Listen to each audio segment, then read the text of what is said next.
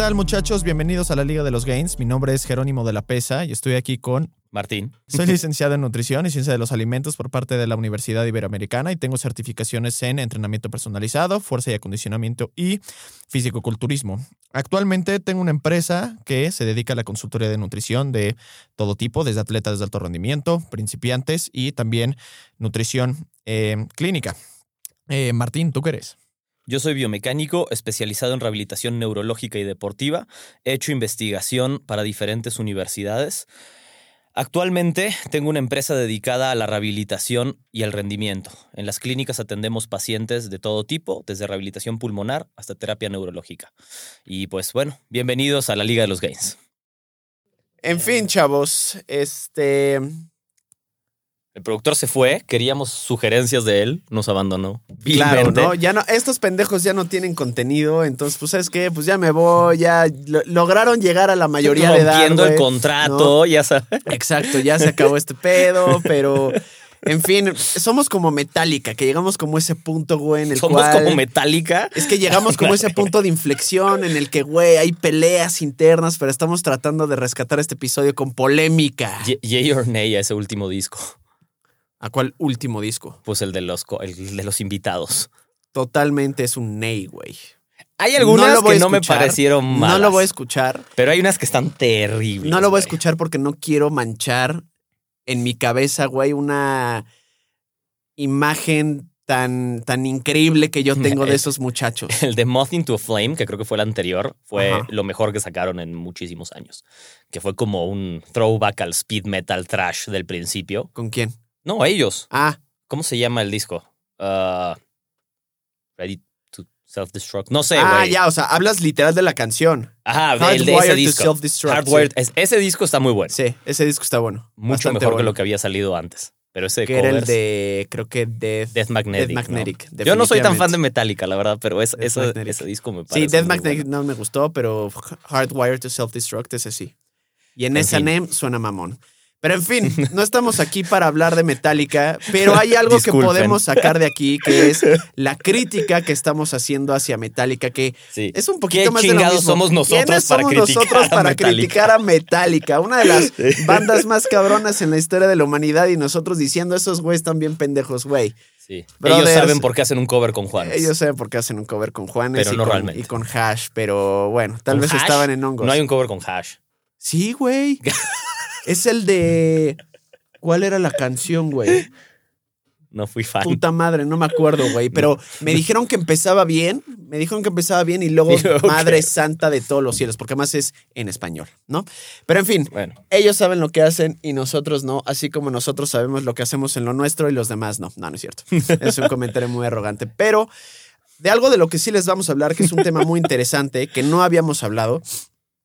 Y es muy importante tratar en este círculo de mesa que están viendo, es qué pedo con toda la bola de críticas que hace la gente externa, los terceros, hacia atletas o hacia una persona que está haciendo cierta actividad o está persiguiendo cierto objetivo, pero desde el nivel vamos a decir mega- rendimiento. sí. rendimiento, ¿no? Desde el nivel mega amateur hasta el nivel como, como de, de, de élite. Y esto se los decimos porque nos llama mucho la atención la cantidad de cabrones que se sientan en su sillón a criticar a Simone Biles. Sí, sí, ya. mu- o sea, creo que el, el tema sería la crítica y el estrés externo e interno, ¿no? Que te imponen cuando estás haciendo algo. mm, eh, específicamente rendimiento, creo que aplica casi a cualquier cosa que se sale un poquito de la norma. Pero bueno, em, ¿cómo, ¿cómo lidiar un poco con ese estrés? ¿Qué implica, no? Ese estrés, esa crítica, ¿a qué te lleva? Em, Desde el nivel atlético, o sea, desde el Desde el atleta, más, desde sí. el atleta hasta, Hasta como, como lo como más el coach. recreativo, Exacto, ¿no? Exacto, exacto. Em, sí, muy bien. Eh, bueno, si empezamos desde el, el mejor ejemplo, creo que es el que dijiste tú ahora, lo que acaba de pasar. Para cuando esto salga ya no acaba de pasar, pero em, Pero de Lo que pasó hace poco- ayer. Exacto. con, con Simone Biles. Em, Aquí hay como a veces como una un problema de tiempo y espacio, ¿no? Nosotros hablando de ayer y estos pendejos diciendo, pero eso fue hace un mes, güeyes están muy adelantados en el futuro, güey, ya sabes. Brenda se está durmiendo, sí. ¿no? Para Brenda ya son las 10 de la noche, güey. Entonces, bueno, estamos en otro plano nosotros. no Habría que traer un físico no para el próximo. hongos, exacto. Tengo un cliente físico. Ah, acabando su PhD. Nos puede hablar de la singularidad A huevo, sí, chingón. de nuestro hoyo negro. ¿no? en fin, si no saben de, lo que hablamos, De, la, de la cantidad de masa que puede absorber tu hoyo negro. Puta madre. Eso es, ese fue un comentario. Pero es que lo curioso que nada, nada puede salir de ahí. Entonces hay que hablar de las características físicas del excremento para ver cómo le puede hacer para salir de ahí, ¿no? Bueno. Este, en fin, tal vez extendimos un poquito ese chiste. Si están desayunando, qué chingón, tragando o cenando. Volviendo al tema, ahora sí, o Ahora sí. empezando con el tema, más bien. Exacto. Eh, Cantidad de masa. que- no seas mamón, güey. Eh, Y bueno, por atracción, ¿eh? sí, sí, sí, y si sí. es por atracción. Pues, güey, irresistible al parecer. Exacto. Em, eh, empecemos con lo de Simone Biles. ¿va? Simone Biles, quizá eh, una de las mejores gimnastas de todos los tiempos, ¿no? Em, estará en el top 3, discutible, si no es que en el top 2. Sí. Pero em, empezó, por si alguien no sabe, básicamente esta polémica porque se quiso retirar de la final de gimnasia por equipos porque no se sentía Bien. que estaba en el lugar correcto para ayudar a su equipo, además. Muy claro lo que dijo. Em, aplaudida por mucha gente, creo que sobre todo por gente que conoce el mundo del deporte y del atletismo. De acuerdo. Criticada por mucha gente también. Que no Em, conocen. Que creo que no saben de lo que están hablando en general. Eh, increíble que, a mi parecer, recibió lo que hizo una mejor aceptación de lo que eh, yo pensaría. O sea, si esto pasaba hace 10 años, no mames, güey, la crucifican. De acuerdo. Hay La precedentes. todos ya, la crucifican. Todos. ¿Me explico? 100%, La el 100%. crucifican por decir eso. No, es más, O sea- deja tú la crucifican. El entrenador le hubiera dicho, o sea, lo haces, güey. Sí, nunca Me vale vuelves a- madre, sí. y principalmente por cómo son esos. Yo tengo un par de gimnastas de, de- de alto rendimiento, chicas todavía. Este, te estoy hablando de 12, 13 años. Y, güey, son unas presiones por parte del entrenador en todos, en todos los sentidos que dices, güey, no mames, o sea, est- estás en un, en un breaking point muy cabrón y en esas circunstancias les hubieran dicho, y de hecho ahorita les cuento una pequeña historia de ya un, un- un precedente de hace muchos años que tuvo como un impacto también en la decisión de Simone Biles, que dices, güey, lo que pueden llegar a generar los entrenadores a ese nivel es Eh, estratosférico. Eh, sí, sí. Entonces, em, bueno, puntos para la humanidad por en general recibir lo mejor de lo que uno pensaría. Eh, pero hubo mucha crítica de todos modos. Mm, creo que la gente, bueno, tú lo sabrás mejor esta parte, ¿no? Eh, como en, en el anonimato muchas veces te permite decir cosas horribles sobre alguien, como con cero consecuencias. ¿no? Y, mm, y a veces esas cosas horribles sí llegan hacia la persona, ¿no? Por supuesto, güey. Eh, digo que tú tienes más experiencia porque estás más expuesto en ese sentido, ¿no? A, eh, no sé qué tan vulnerable seas o no, eso es otro punto, eso es otra cosa, pero que sí estás expuesto a que, Ahorita te hablo de mis problemas. o sea, eh, como que la gente dice, ah, nadie sabe quién soy, escribo, güey, y digo algo horrible y quizá Claro. llega a la persona y, Claro. y pues puedes tener un efecto muy negativo en, Claro. en ella, pero mm, específicamente, ¿por qué, ¿por qué tiene razón Simone Biles? Para después empezar a entrar en como acotar hacia los otros temas. ¿Por qué tiene razón Simone Biles? ¿Por qué tiene razón Naomi Osaka, que viene, o sea, abanderada de Japón, fue la que prendió la antorcha olímpica, Sí. viene de retirarse de un Grand Slam porque dijo que no quería hablar con la prensa? Sí, Y como la Castillo le dijeron que tenía que hacerlo, dijo, ah, perfecto, lo tengo que hacer, me retiro. sí, Chingue su madre, no voy a competir. sí. ¿Y por qué tienen razón, o sea, al hacer eso? Tienen razón. El, el caso de. mm, Creo, eh, creo que el caso de Simone Biles es un poquito, un poquito más llamativo por lo que implica en su deporte a nivel de dificultad y a nivel de riesgo, a, a nivel de, de vida o muerte literal, ¿no? Entonces voy a hablar un poquito primero como de, de, de ese. Número uno, es una actividad tan, tan, tan, tan, tan compleja, ¿no? Que requiere de un nivel de concentración en el cual yo creo que dentro de muchos deportes hay una, está la parte como de concentración, ¿no? Que acaba en gran parte definiendo a los, dentro de los grandes, grandes, grandes atletas, a los más grandes, porque entran como en un modo literal como de trance en el cual se pierden de todo lo que los rodea y se enfocan en la actividad que están haciendo, literal, ¿no? Entonces, eh, la gimnasta es uno de los deportes que más requiere de eso, ¿no? Por la cantidad de marometas que están haciendo, movimientos complejos en el aire y además el hecho de no nada más hacerlo en el aire, sino de caer bien, La- literal. Sí, o sea, el- en el la piso, no de suma de- de- caí la suma de habilidades que tienes que hacer en un, ¿no? O sea. En un nanosegundo para esas chingaderas sí, está. fuerza, está cabrón. coordinación, agilidad, equilibrio, eh, resolver problemas, todo en el mismo. Sí, sí, es correcto. Y eso, por supuesto, cuanto más complejo, más capa o sea, más Claro. facilidad hay que Claro. algo salga mal. Claro. Y, y que salga terriblemente mal. ¿no? Cuanto más aumentas el nivel de dificultad, más fácil es que algo em, Sucede. suceda. Entonces, ese es un gran punto. O sea, Y eso, y eso, eh, eh, y eso se conoce justo como, como twisty, que era algo que preguntaba mucho la, la gente últimamente, que es un momento en el que literal te desconectas en el aire por completo.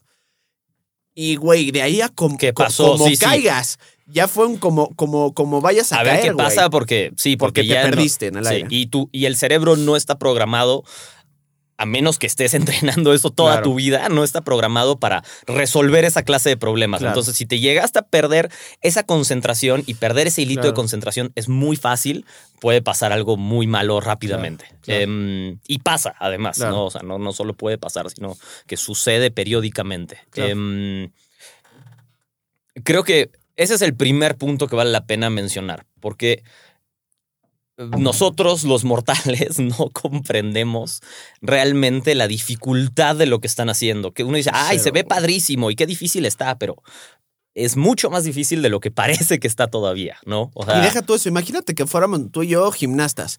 Güey, ni siquiera eres gimnasta olímpico. O sea, es todavía no. como una mega, mega ultra presión extra en el que literal solo hay únicamente la gente que ha estado ahí en esa exacta posición. Es la única que puede puede, entenderlo. puede hablar, ni siquiera como que medio opinar, puede decir medio algo al respecto, ¿ya sabes? Correcto. Y a eso súmale que es una figura pública, que todos estaban esperando muchísimo de ella, Claro. eh, que eh, hay que pensar un poco cómo, cómo lo decía. Decía, a mí ya me pesa la edad, ¿no? O sea, Sí. la, la, Dices, no mames, tiene 24 años, ¿cómo le va a pesar la edad? Güey, irrelevante cuántos años tiene, es cuántos años lleva haciendo esto, Claro, güey. lo que hace que mm, diga, y con razón, que la edad es un factor para ella. Claro. Em, entonces, bueno, empecemos porque es tan difícil que cualquier cosa puede salir mal y si no te sientes en em, el lugar correcto para ejecutarlo, sin duda, por salud, salud física, no solo salud mental, lo correcto es decir, no. Después, Claro. la segunda parte que hizo muy bien es, bueno, es algo por equipos. Dijo, no quiero perjudicar a mi equipo. Es correcto. O sea, no es un tema de cobardía, no es un tema de... Habría sido un tema de ego si Ajá, hubiera querido ella, porque es como yo, yo, yo, yo, chingan a su madre, no Yo me importa, güey. lo he güey. estado haciendo muy mal, pero no importa. Sí. He tenido las peores marcas de mi carrera, pero no importa, yo soy y, y ahí lo voy a hacer bien. Claro. En vez de tomar la decisión racional que es, ok, puedo perjudicar a mi equipo o puedo tratar de ayudar al no participar Claro, en hacer algo mejor. claro. Entonces, em, yo creo que la crítica, mucho de lo que dicen es, ¿cómo no se atrevió? O sea, es la mejor, todos la estábamos esperando. También hay mucho de expectativa, ¿no? Todos la queríamos Claro. ver, todos queremos ver que alguien haga esto. Claro. Eh, para eso pagamos de una forma u otra, porque habrá quien no pague un peso, pero también cree que es su derecho, ¿no? Porque es como, pues yo soy el consumidor, entonces sin mí, pues ella no puede hacer nada.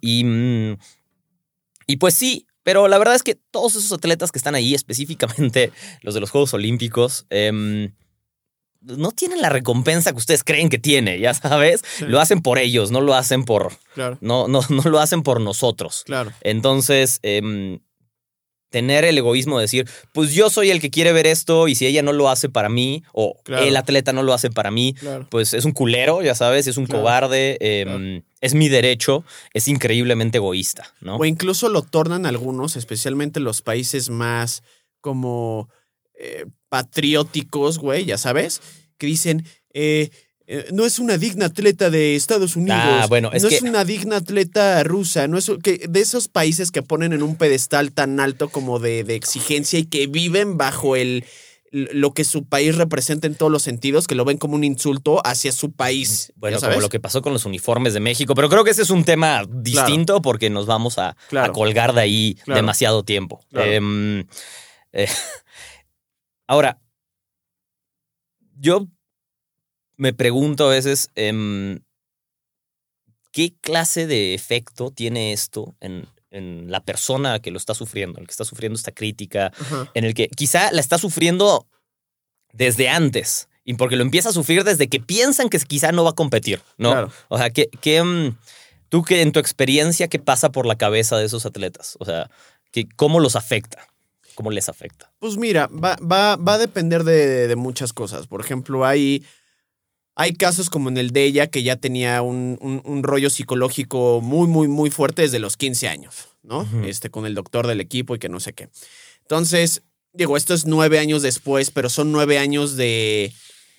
Pues de güey, de quién sabe cómo fue su proceso, nadie sabe. Ya sabes cómo ha sido su proceso a lo largo de ese tiempo. Hay momentos o trigger points en los que pues, se desencadenó este desmadre la presión extra, o sea, como que todo se acaba volviendo una bolita de nieve que en tema de, de días, o incluso a veces horas, llega a ser completa y eh, absolutamente abrumador, ¿ya sabes? Entonces, muchas veces lo que puede llegar a, a pasar por la cabeza de estos atletas es que en lugar de que sola y únicamente se enfoquen en lo que tienen que hacer, tal cual, así de, así de simple, sencillo, empiezan a ver como todas las amenazas que hay alrededor, lo cual es una parte y es, una, es un arte por parte de los entrenadores y por parte de los psicólogos deportivos, hacer que esta gente emule por completo esas amenazas exteriores, ¿no? ¿Por qué? Porque pues como una persona como tú y yo sabemos que podemos ser muy fácil de, que nos podemos distraer fácil, estamos aquí, estamos acá, estamos acá, entonces imagínate poder concentrar todo eso como en un punto. Y si hay un punto en el cual cuando tú como que medio te zafas, empieza como una cadena de reacción alrededor en el cual es muy difícil como que regresar al centro, especialmente cuando ya estás en una competencia, ¿ya sabes? Correcto. Porque a veces si estás en un entrenamiento o si estás en una pretemporada, postemporada o lo que sea, o tal vez en etapa competitiva, pero no tal cual un mes dentro de los, de los Juegos Olímpicos, es muy difícil de como que regresar al punto, si no es que más bien virtualmente imposible, ¿no? Por el tiempo, obviamente. Entonces, Correcto. es un periodo de eh, estrés, ¿no? Muy cabrón. Es un periodo de ansiedad, también muy cabrón. Y en el que ya prácticamente es imposible con estas dos, con estos dos factores, llegar al momento como de arousal o excitabilidad, que es justo como un punto en el cual el atleta se encuentra en ese como trance que te comentaba. De, por ejemplo, en cualquier deporte hemos visto cómo hay un momento de segundos Sí, así el famoso estado de uno flow. o, O, sea, ajá, uno o cinco segundos en el cual un atleta tiene una, como una, como un flow Claridad. justo, Sí, una sí, claridad que flow, dices, o sea, güey, ¿qué, qué, qué pedo? ¿Ya súper estudiado, todavía no muy entendido. em, Pero está cabrón y lo pierden. Es básicamente imposible llegar a ese punto y son esos 10, 5 segundos que les toma, por ejemplo, al gimnasta en hacer un salto. Sí, del que ¿no? quizás se esperaron 15 años, 20 Exacto. años para poder hacer ese, ese momento nada más. Exactamente. Em, ahora, por ejemplo, hay un caso muy curioso en el que creo que vale la pena mencionar como el efecto del estrés. Y ni siquiera en una crítica, ni siquiera tiene que ser una crítica abierta para generar estrés. Em, había un corredor maratonista, eh, no recuerdo su nombre, japonés, que nació Fit inteligente. creo que eh, también se identifica como japonés ese güey. Hay que Le- preguntarle. hay que preguntarle, güey. Porque ese güey se puede identificar de Sí, unas sí, maneras como muy quiera, al parecer. Sí. Em, Está bien. Bueno, eh, este hombre nació, no me acuerdo si el día que cayó la bomba de Hiroshima o de Nagasaki. Y después se volvió un maratón. Ahí nació, se volvió un maratonista muy cabrón. Tenía muchas posibilidades de ganar los Juegos Olímpicos. Años después, ¿no? Sí. En el maratón. O sea, la prueba quizá más icónica de los Juegos Olímpicos. Em, y quedó en segundo lugar. Ujú. Es- Eventualmente, la verdad, quedó en segundo lugar. Nada mal. No sé si pasó como una semana. No, no recuerdo exactamente el tiempo. El punto es que se suicidó, dejando una carta diciendo que era una deshonra para su país, porque todo el mundo estaba esperando que como nació en el día que cayó la bomba atómica y después iba a ganar y entonces era el representante, ya sabes, de la superación. Madre de Dios. Y se suicidó por ganar una medalla de plata en las Tenía que ser Olimpiadas. japonés. Porque decepcionó A su a familia. su país.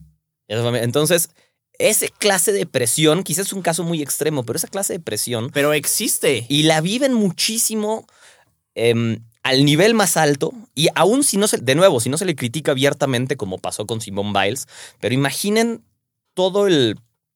em, el entorno en el que vives mentalmente para llegar a una conclusión, uno como esa misma, decir, chin, no soy lo que todo el mundo esperaba que tenía que ser, no soy lo que... Y así como puede ser un país, en este caso pueden ser tus papás, em, Tu la gente cercana a ti, tu entrenador, quien sea que te dio una beca, quien sea que te... O sea, ¿no? Claro. Y a, a todos los niveles vas viviendo eso, ¿no? Primero tus papás, después tu entrenador, después eres muy bueno y te becaron en algo para una escuela, aunque sea, ¿no? A- al nivel que sea. Ah, buenísimo, entonces tienes la presión de que lo tienes que hacer bien porque te becaron en la escuela, ya sabes. Entonces, em, es vivir bajo las expectativas de otras personas Sí. y eso está cabroncísimo. Sí. O sea, qué manera tan desgastante de pasar tus días, Claro, ¿no? Em, más la presión que uno se pone a sí mismo, pero em, no sé, creo que valía la pena comentarlo porque eso es lo que yo creo que cuando lo vamos aterrizando Claro. hacia abajo, Claro. es lo que sigue sucediendo, ¿no? Claro. O sea, como, ¿qué pasa cuando te... mm, Yo qué sé, o sea, quien tenga hijos, por ejemplo, que los ven que es bueno en un deporte y entonces como que quieren empujarlo con las mejores intenciones, ¿no? Que, a, que, a que lo haga. Y después el niño rápidamente se da cuenta que es bueno y se da cuenta que se pone contento, o sea, que ustedes se ponen contentos como padres y el niño lo hace bien. Y entonces ya se empieza a presionar de hacerlo bien para que ustedes estén contentos y es un desmadre eso. Claro. O sea, eso es un desmadre. Yo lo he visto en toda mi infancia de manera A mí me directa. pasó. Em, no, por suerte, no conmigo, eh, pero sí con gente muy cercana a mí, con la que competía. Y mm, está muy duro eso también. O sea, y te afecta, eh, creo que el resto de tu vida en, en cómo te comportas, Claro. no necesariamente para bien. ¿no? Claro. Y, No, y mm, incluso fuera del deporte, o sea, la gente que dice, güey, solo te pago, Claro. conozco, conozco gente a la que, güey, solo te pago una carrera si eres abogado, doctor o economista. Y el güey Sí. dice, cabrón, yo quiero ser puto pintor. Sí, Ya sabes, entonces ahí, ahí van y ahí van. Yo conozco personas muy cercanas que, híjole, si dices, güey, fuera de broma, sí tienes que ir a terapia porque la manera en la que tú vives y la manera en la que tú- los vives para tus papás casi casi es no nada más güey, es, es, es triste, es, es preocupante, ya sabes. O sea, es, es triste la parte en la que dices, güey, ni siquiera te veo feliz haciendo lo que haces.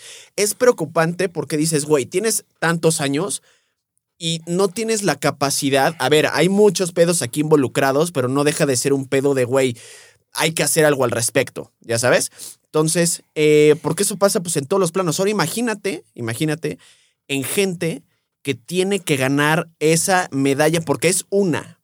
Es una persona la que gana la medalla de oro en las Olimpiadas cada cuatro años en X disciplina. No es el uno de muchos doctores, es sé doctor. Nadie dijo que fueras el doctor más reconocido. Es como, güey, sé doctor. sí. Dentro Sí, de los cientos de miles de doctores que hay. Sí, sí, sí. Pero no de- mames, sí, ahí sí. es una en cuántas, güey? o sea, imagínate todo eso a la mega N potencia. Y además no es solo una en cuantas, sino es qué tan poquita oportunidad tienes para que eso suceda. Y además, no solo es una en cuantas, pues no es que, bueno, tienes toda la vida. No, no. no, y además tienes un lifespan sí, corretitito. sí.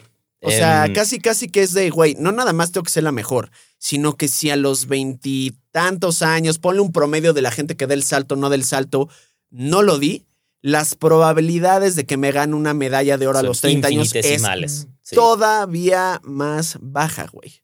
correcto. Em, ahí, justo cuando esto lo, lo escalas hacia abajo, ¿no? Hacia el día a día, creo que esas mismas cosas igual se siguen presentando en cómo la gente percibe, o tal vez como tú, como alguien, atleta recreativo, llamémoslo, alguien que está interesado en cuidarse un poco más, en hacer ciertos cambios, cómo percibe lo que percibe la gente, ¿no? Un poco. Ya sé que son un poco rebuscado, pero mm, creo que hay muchas similitudes ahí, ¿no? Entonces tú empiezas a hacer un cambio y de repente, inmediatamente, en el momento que empiezas a hacer un cambio, mm, antes de que tú te pongas una vara, tu entorno te pone una. ¿Por qué? quién sabe. Pero es lo primero que pasa, ¿no? Entonces, eh, decides que vas a bajar de peso. O decides que vas a hacer más ejercicio. O decides que no vas a comer carne. O decides que va- no importa. O sea, decides algo relacionado a la salud y el ejercicio, ¿no? O sea, o decides que vas a tratar de, no sé, mejorar tu estilo de vida para no tomar tus pastillas del colesterol. No importa cuál, ¿no? O sea, em, en el momento que lo decides, más allá de lo que tú decides, todo tu entorno en general dice, ah, decidiste esto, entonces aquí está. Esto es lo que yo espero de ti. ¿Quieres ser fit? Ahí está el, el A ver, déjame ver quién es el que está mamado en Instagram. Ah, bueno, pues esto es lo que yo espero de ti. Claro. ¿Por qué? Pues no sé, De pero eso es lo que espero, ¿no? exacto. Y entonces, si tú no lo cumples, pues yo me siento con el derecho a juzgarte y a criticarte y a decírtelo. De acuerdo. ¿Por qué? No cumples el estándar. Sí, no cumples el... Ay, ¿por qué le dedicas tanto tiempo si no te ves así? De acuerdo. Ay, ¿por qué eh, dices que te quieres ver si no bajaste de peso? Es O una sea, de ¿por las razones principales por las que la gente no va particularmente o no les gusta ir particularmente al gimnasio. Porque es un lugar un poquito como más intimidante por el tipo de sujetos que hay en un gimnasio versus una fitness boutique. Sí, ¿Ya es sabes? verdad. Es un buen punto ese, la verdad. Es un buen punto. Incluso dentro de, ok, quiero ser fit. Ok, pero ¿en dónde? ¿Una fitness boutique? ¿Quieres ser fit del güey que hace calistenia?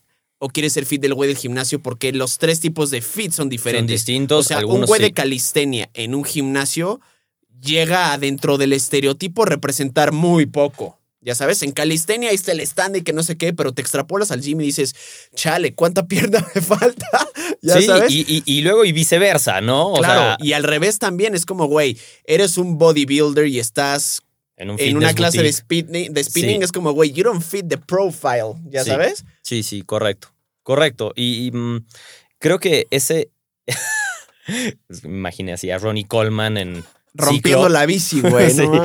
Eh, em, creo que ahí es donde el manejo de ese estrés es importante. Pues tratar de tenerlo bajo control es muy difícil, creo. No digo que sea imposible, pero al menos tener claro por qué alguien te. ¿No? O sea, que- que- ¿por qué alguien te está juzgando cuando tú no lo querías? Y que lo van a hacer y que tienes que tratar de desconectarte a mayor o menor manera de eso porque sí va a pasar y va a generar como alguna serie de problemas en el camino, porque el primer, ponte que logras tus metas y todos te dicen cosas positivas, sean positivas o no, eso es como otra, es como otra partecita, ¿no? Que te digan cosas positivas es bueno o no es bueno porque no saben si detrás hay como algunos malos hábitos, tal vez, que te están provocando eh, que ese cambio positivo según en la gente y viene de algo muy poco sano atrás, ¿no? Pero más allá de eso, em, entonces, no, yo qué sé. Bajaste de peso, hiciste masa muscular y te dicen, qué bien te ves, qué bien te ves, que tantito perdiste esa masa muscular o subiste de peso. No que estabas, oye, te veías mejor. ¿Qué pasó? Dejaste. Y eso es un punto importantísimo en el que luego le dices, a ver, o sea, para, para- para que veamos también como un poquito como la, la- la paradoja. Imagínate que justo el ejemplo puede ser de Simon Biles, el ejemplo que pusiste tú ahorita, el ejemplo que le llega a pasar a muchos atletas. Se te, que, se te pedía o se te exigía, se esperaba de ti que fueras campeón, que ganaras la medalla de oro, que te pusieras ultramamado. Güey, en cierto sentido ya mamaste, porque la siguiente vez tu expectativa va a ser más alta. Mínimo que sea lo mismo. Exacto. Así, pero, pero mínimo. ¿Y eso qué significa? Ganar la medalla de oro otra vez, güey. Sí. Ya sabes. O que sigas ultramamado todo el tiempo. Volver a ganar el Super Bowl, volver a ganar la. O nunca volver el- a romper el- el la dieta en seis meses. Exacto, o güey. Entonces, en sí. cierto sentido, es como si tú persiguieras literal como ese eh, conejo que nunca vas a poder agarrar. Es una ilusión agarrarlo porque después va a aparecer en otro lado. Y después va a aparecer en otro lado. Y después va a aparecer en otro lado. Y ya nada más te metes a un hoyo en el cual es muy difícil de salir. Entonces, creo, y esta es también como una parte muy interesante, y creo que depende en gran parte también como de la personalidad del sujeto, que a la hora de cumplir, digo, obviamente también depende mucho de la disciplina, pero a la hora de cumplir, es una persona que se sigue como alimentando dentro de ese cumplimiento, y justo es algo que Tom Brady ha mencionado varias veces. A ver, cabrones, yo fui sexta ronda sí, no mames. y, y- y creo que el pick 169, ¿no? Si no, si no me equivoco, o no, 149. no de recuerdo el número, pero sí, de los Pero últimos. fue, fue six pick, eso sí, y ciento, creo que 165, 149. Entonces, Y el güey siempre dice, yo siempre tuve una expectativa baja, toda la vida. Y eso me ayudó porque se esperaba poco de mí. Entonces, como que al mismo tiempo a mí me ayuda no tener los reflectores. Ahora, cuando empieza a tener los reflectores, ese güey también menciona que siempre ha sido alimentado sola y únicamente por las malas críticas.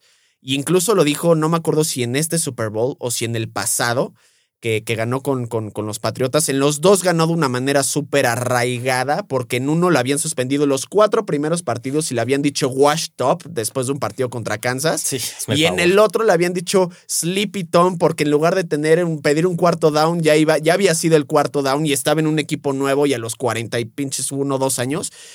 Y el güey le, le, le decía a un reportero, cabrón, no me digas, o no quiero que la gente me diga que ¿Cómo le voy a hacer para, más bien que, güey, soy el, no soy el underdog, que soy el que debe de ganar y que no sé qué? Es como, dime que no lo vas a lograr, güey. Dime que no lo vas a lograr porque yo me voy a alimentar de eso y es mucho más fácil que una persona así se alimente de eso. Pero, Las críticas de Cristiano Ronaldo, güey, pendejadas así, correcto. que es gente que lo utiliza. Digo, hay, hay diferentes maneras de sí, utilizarlo. Y es un tipo de persona muy específica Muy quien hace eso y muy admirable, por supuesto. Exacto. Em, y que está excelente tratar de utilizarlo, pero no es fácil no, es desarrollar fa- eso. no, por eso digo, eh, No, y- depende mucho de la personalidad. Y seguir manteniendo. Estás hablando del 0.0001% de Claro. los. ¿No? O sea, de lo mejor, de lo mejor, de lo mejor, de lo mejor, que parece que nació para hacer eso, básicamente. Y, Pero o son se justo creó los para hacer eso. es Claro. justo donde están los reflectores. Nadie está en los reflectores de la. Sin duda. eh, no Na- sé si hubo, pero la, la, la gimnasta sueca de Ah, no sé dónde. Pero Están- ese es el punto. Nadie está de, de- del, eh, los medios, ¿no? En el ojo público. Pero a- escalado para abajo les pasa exactamente lo mismo. Sí. Sus entrenadores sí están Sí. ahí. Los que sí les patrocinaron están ahí. Sí. Los que mm, tu familia cercana cuando estás bajando de peso está Sí, ahí. O sí, sea, sí. e- es la misma, no es la misma presión, por supuesto, pero, em, pero es la misma situación en realidad, Sí. ¿no? O sea, Y em, pero, pero tienen un, un común denominador o deben o podrían, les conviene desarrollar como un común denominador, que es algo que, por ejemplo, les pasa especialmente a las atletas que son como de disciplinas como tan aisladas o tan, tan solitarias en cierto sentido, como es un gimnasta, como es un nadador, que es gente que por lo general incluso no tiene mucha vida social, están demasiado metidos en su rollo y lo cual, a ver, es lo que se requiere al final del día si estás entrenando 8 o 10 horas al día, no chinguen. O sea, sí, tampoco luego mucha gente tiene idea de lo que es entrenar, ya habíamos hablado con, Sí, con sí. Maritere, 8 horas al día, o sea, no mames, ya sabes. Pero es gente a la que, y, te- y repito, es todo como un arte y todo un proceso de, de- de- de- de educación hacia el cliente amateur o el, o el, o el de élite, de la gente debe de aprender de una u otra manera, por mucho tiempo que les tome, a entender que a veces está culero, pero seamos realistas, van a estar solos en su proceso.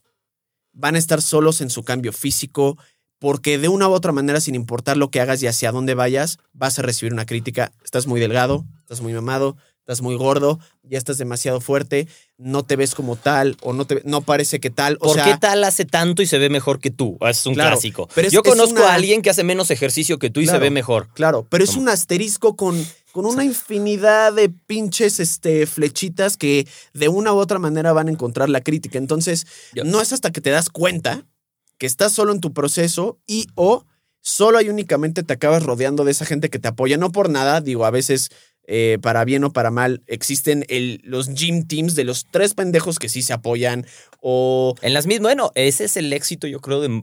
Fue el De gran parte del éxito del. CrossFit. Claro, O sea, por el que explotó la comunidad. la comunidad, el sentido de Claro. pertenencia, de ir, pues, que lo hicieron De increíble. apoyar, claro. O sea, la verdad, no, en Podría, ser general, la, podría ser la comunidad más cabrón en el deporte. o sea, güey, lo hicieron increíble y eso que se pusieron un blanco en la espalda muy cabrón. Muy cabrón. Y, y esa parte la hicieron, está excelente. Creo que fue gran parte de la receta del éxito del CrossFit. Fue ese, ese sentido de comunidad, De que crearon, ¿no? Sí. Y, y de pertenencia y de apoyo y uno con otro y a todos los niveles. Em, y, y creo que las fitness boutiques bien hechas generan un poco lo mismo, ¿no? Ese sentido de comunidad, de avance, bien hecho. Dentro del. Creo que dentro de ese mundo, em, ya hay como. Pues de estudios a estudios, si quieres, algunos. O de los corredores, los lo- triatletas. lo- los equipos de triatlón. Sí. em, Y digo, hay luego que una que otra mala hierba ahí siempre. siempre, pero- bueno, pero el sentido de comunidad Claro. justamente te ayuda a lidiar Claro, con las cosas ridículas que puedes escuchar claro, fuera de eso, de, de la gente cercana a ti. claro. Em, y, y de una forma u otra necesitas o necesitamos siempre crear ese eh, mecanismo para lidiar con eso, porque creo que no es mucha la gente que puede decir, o sea, mi mecanismo para lidiar con eso es que realmente ya no me importa. Y realmente no me importa, no digo que no me importa, sino que en serio no me importa. Entonces, hay quien sí lo puede hacer, e increíble, qué buena fortaleza mental y qué crecimiento personal tan cabrón, ¿no? O sea, que de verdad no te importa nada lo que dicen de ti. Em, no sé cuánta gente puede hacer eso al 100%, la verdad. Yo creo que es poca. Yo también creo que es poca. Em, pero entonces necesitas otras herramientas para lidiar con eso y mantenerte en lo que te gusta hacer o en lo que te propusiste hacer o lo cual. Y tienen ciertas características también, o sea, particulares, como muy. O sea, es gente que por lo general tiende a ser no solitaria, pero sí, que no tiene bronca con estar como medio Sí, alejado a veces. Sí, o fuera de la norma, pero, pero no hace falta ser así necesariamente. Puedes conseguir un grupo que te dé sentido de comunidad, eh, tener un entrenador, alguien cercano a ti, un nutriólogo, un médico, no importa, quien sea que tengas cercano a ti, que te apoya, que entiende, con quien puedes desahogarte quizá, eso ayuda mucho, un amigo puede ser, una amiga, o sea, no... em, Imaginario si quieren, güey. Sí, sí funciona. O sea, em, no sé cómo, o sea, si me dijeras, güey, ¿cuáles son los pasos a seguir para, para resolver eso? Pues no, no lo sé. Creo que son muy personales. Eh, vale la pena que en las continuaciones de este episodio hablemos de nuevo, quizá con Maritere o alguno de nosotros, de, de nuestros otros invitados olímpicos em, con alguien especialista en atender este Claro. tipo de problemas, ¿no? Como para que nos den diferentes perspectivas. Claro. Pero lo que sí les puedo decir es, tenemos o tienen que encontrar la manera de ir lidiando con estas cosas a cualquier nivel. En el porque se van a topar con esa pared y mm, que es la crítica de los demás, el y, y a veces te puede desbalancear como muy rápido, De ¿no? De lo que estás haciendo. O, o quitarte la alegría de tu proceso, o, o acelerar un proceso que no tenían que acelerar, ¿no? Por ejemplo. Como, o sea, a veces el decir es como, bueno, y lo voy a hacer el doble de duro y me voy a cuidar el doble en la dieta y voy a comer la mitad y ahora voy a hacer el doble de ejercicio y eso fue lo peor que podrías haber hecho. Claro, Tanto para tus resultados como para alimentar lo que te están, claro. lo que te están diciendo, ¿no? Em, Pero y te digo, hay, y hay gente, o sea, creo que también aquí es como el, el problema, y es, hay gente a la que eso le funciona, y hay ejemplos de atletas muy claros que hacen eso y les funcionó, pero, puta, o sea, ves su personalidad y su carácter y es otro. El punto es, como no mucha gente puede hacer eso, realmente se necesitan de estrategias muy específicas llevadas de la mano con un psicólogo deportivo, el entrenador, como muy especiales Sí, para él, porque hay gente que simplemente con pinche carácter y demás y lo logra y lo logra y lo logra y lo logra y se sí. rompe la madre, pero eso, eso es ya algo como muy, muy fuera de la norma, ¿ya sabes? correcto. Por eso incluso algo que yo le recomiendo a, a- a- O sea, no soy la persona que dice, y si algún psicólogo escucha esto, mm, o algún este, mm, psicólogo escucha esto por segunda vez, probablemente diría y, está, y estaría en contra, pero que dicen, güey, todo mundo necesita terapia. Yo no digo que todo mundo necesite terapia. A mí la palabra necesita se me hace de mucho cuidado a la hora de usarlo. Ya sabes, de necesito, necesito, ¿no? Sí. No necesita pocas cosas. Todo mundo se podría beneficiar de. Ahí sí, yo creo que sí. O sea, ya sabes, si vas a un, con un buen terapeuta, te podrías beneficiar. ¿no? Además, terapia puede significar muchas cosas. Muchas cosas. O sea, No, y hay muchos No. tipos de terapia dentro de lo que se puede eh, utilizar para un atleta, para un cliente, para un lo que sea. y puede ¿no? haber cosas terapéuticas sin llegar a ser terapia que también funcionan. ¿Me un explico? acompañamiento. Eso es algo Sí, que, por o- ejemplo, yo hago mucho con mi empresa. Sea, eh, te- tengo una psicóloga que ayuda a clientes que se pueden beneficiar mucho, que no llegan a cierto nivel ya para que necesiten una psicoterapia como tal, pero que se pueden beneficiar mucho de un acompañamiento alrededor de la relación con la comida, su ejercicio, incluso como temas laborales y todo el rollo. Y it works, o sea, funciona, ya sabes.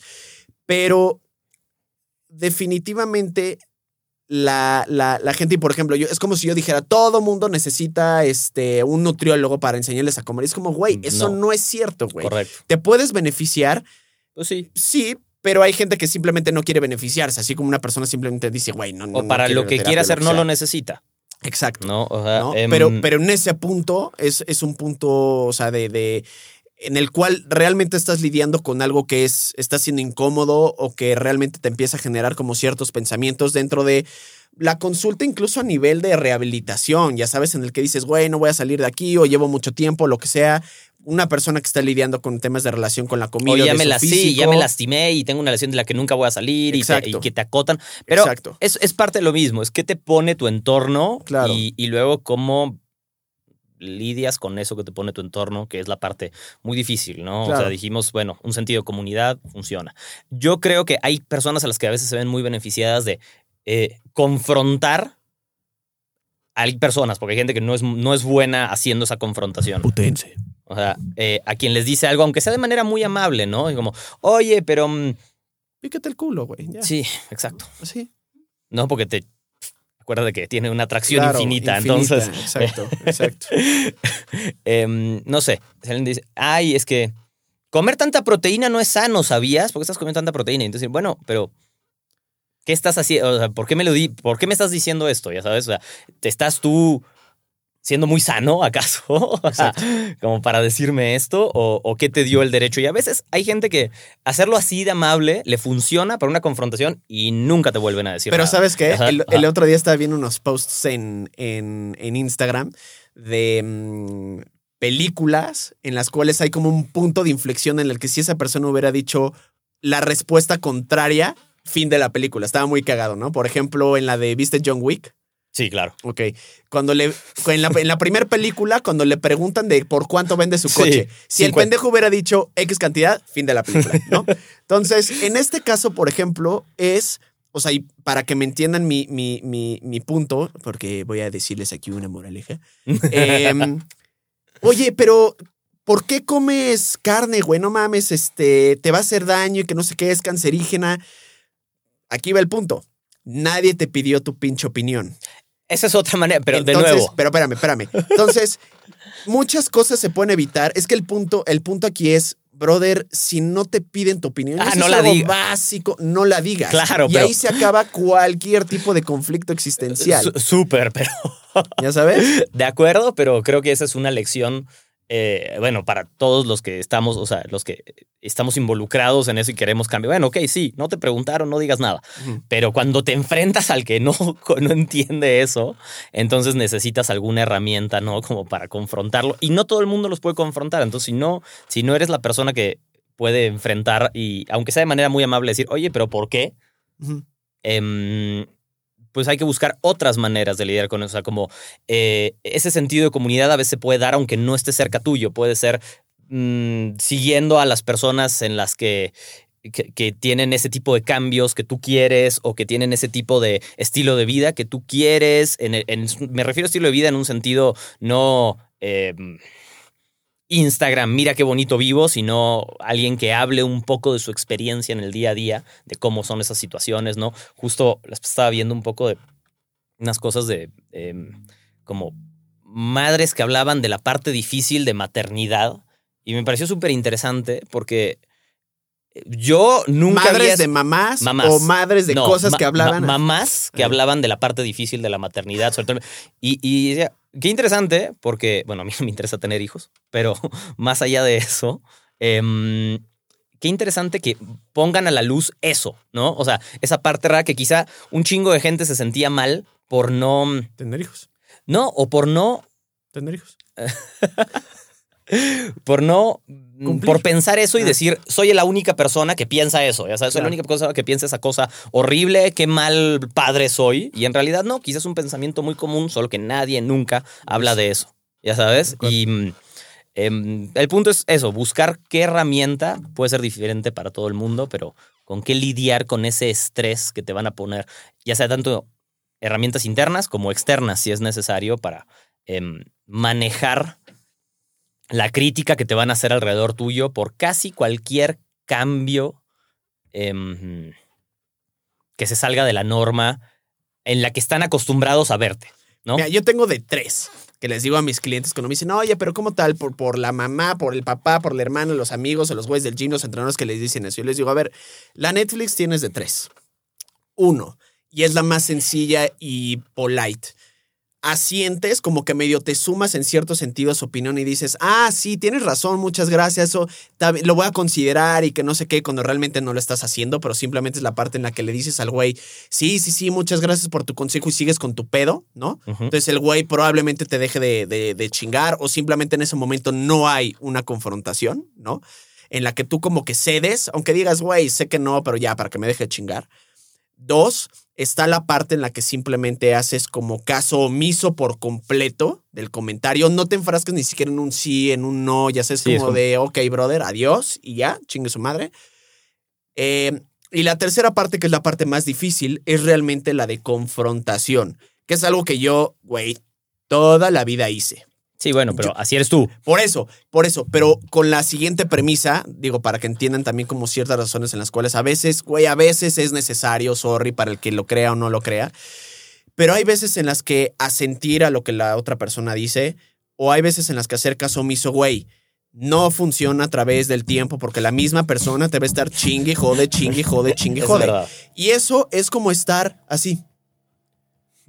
Sí, ya, güey, ya no seas pendejo. Oye, llega un punto en el que, güey, ya le quieres soltar un putazo o reaccionas. ¿Por qué? Porque la persona de una manera eh, eh, eh, polite, ¿no? De una manera educada, no está entendiendo el hint de no me estás chingando, ¿no? Desgraciadamente sí llega a un punto y digo, sigues teniendo la opción de, ¿qué prefieres? Que te sigan chingue y jode, chingue y jode. Eventualmente vas a tronar, güey. Eventualmente te va a desesperar, te lo garantizo, ¿no?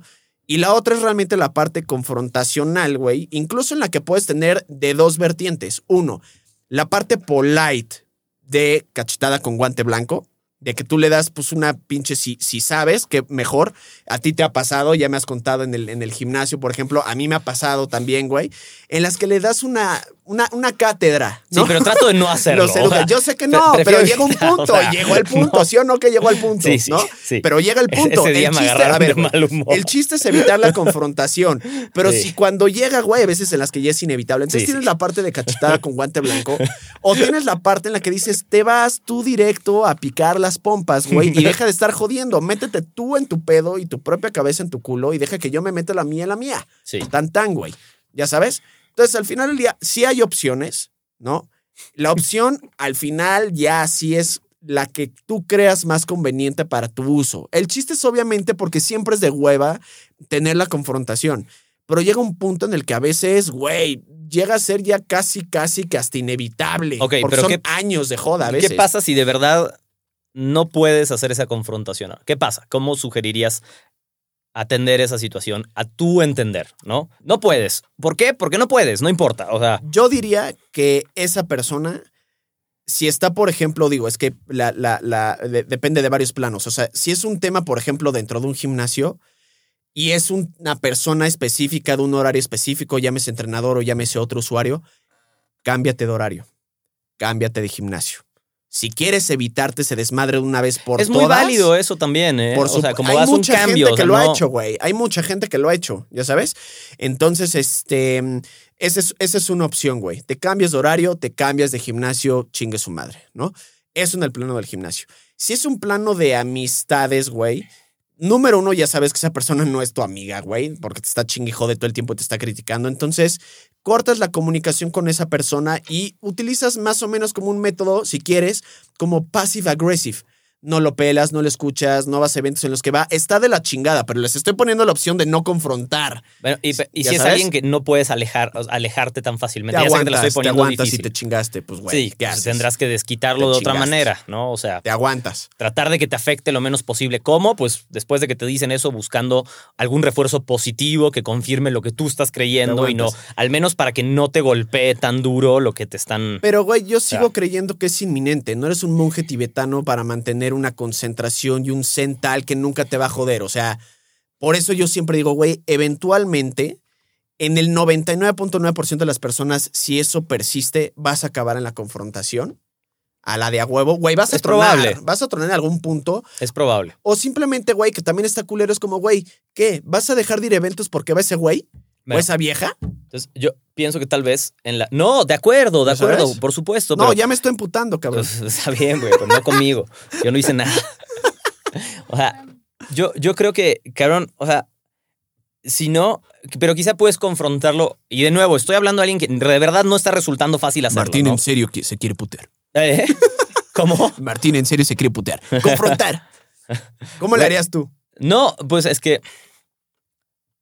No, no sé exactamente, porque de nuevo, alguien. A mí no se me dificulta tanto la confrontación. A mí, ¿me explico? Pero a mí no se me dificulta, pero conozco mucha gente que sí. Y a veces cuando llegan a ese punto en el que tú dices, lo in- no, no puedes y no puedes y no puedes y no puedes, y de repente explota, porque muchas veces sí explota, sobre todo si es alguien cercano a ti, ¿no? Em, quizá que cuando llegue a explotar, tratar de Dejarlos pelearse. ser lo más claro posible en, en, qué te está haciendo explotar. ¿Por qué estás cagado de que te digan eso? Pero ser un poco más claro y no solo eres un pinche pen... O sea, ya Sí. estoy, no solo ya estoy harto, es como a veces creo yo, no sé. No, ya nos- dices, ya te nos voy a decir por qué eres un pinche pendejo. Ajá, güey. ¿Y cómo me hiciste? Muchas veces como, ¿y cómo me hiciste sentir? Ya sabes, con tus cosas. Y eh, tú me dijiste esto y yo me siento así. Y me lo vuelves a decir y me siento así. Pero Ajá. imagínate que te responden, ahora dilo sin llorar. Putas. Pues, güey, pero entonces sí, está muy cabrón, porque la respuesta a eso es aléjate de esa persona, ¿no? De acuerdo. O sea, vas a tener, de alguna, o, o tienes que saber que esa persona, pues, tiene ciertas opiniones en la vida que quizá no cuadran con las tuyas. Em, ya nos confirmarán en los- nuestras siguientes partes de esto, quizá mejores herramientas para lidiar con esto. Me pasó en cómo una se- boda eso, güey. Exactamente, ahorita que me acuerdo. En una boda. Estaba en una boda regia, güey. ¿Y qué Entonces te dijeron, güey? llegó y me... Está, ahí había una niña y me dijo, ay, oye, ¿y tú qué? ¿Te- ¿Traes novia? La niña era casada. Y yo, no. Me dice, ay, ¿cómo? ¿Por qué no? Y yo, ah, chingar, no sabía que era requisito, ¿no? ¿Cuántos años tienes? Y yo, pues 29. ¿Y no estás casado ni tienes novia? Y yo, ¿cuántos años tienes tú? 24. Le veo la mano, anillo. Le digo, ¿estás casado o comprometida? Casada. ¿Cuánto tiempo llevas? Dos años. Y yo, fuck. Le dije, yo puedo decir lo mismo de ti. ¿No? ¿Qué chingados haces casado a los 22 años? Pues, güey, ¿qué tiene? Y yo, precisely. O sea, ¿qué chingados tiene? Pues, güey, es un momento increíble compartir tu vida con otra persona. Y yo, pues, güey, me siento a toda madre compartiendo mi vida conmigo mismo y haciendo lo que se me da la gana. ¿Ya sabes? Entonces.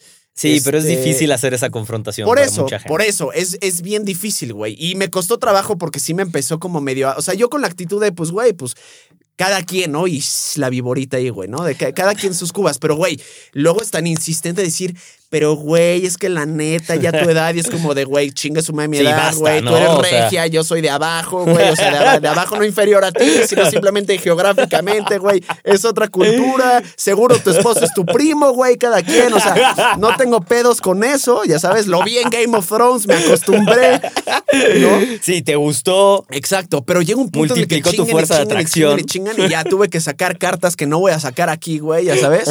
Entonces, Güey, pero. pero puta madre, lo intenté, güey. Dios sabe que durante tres minutos lo intenté.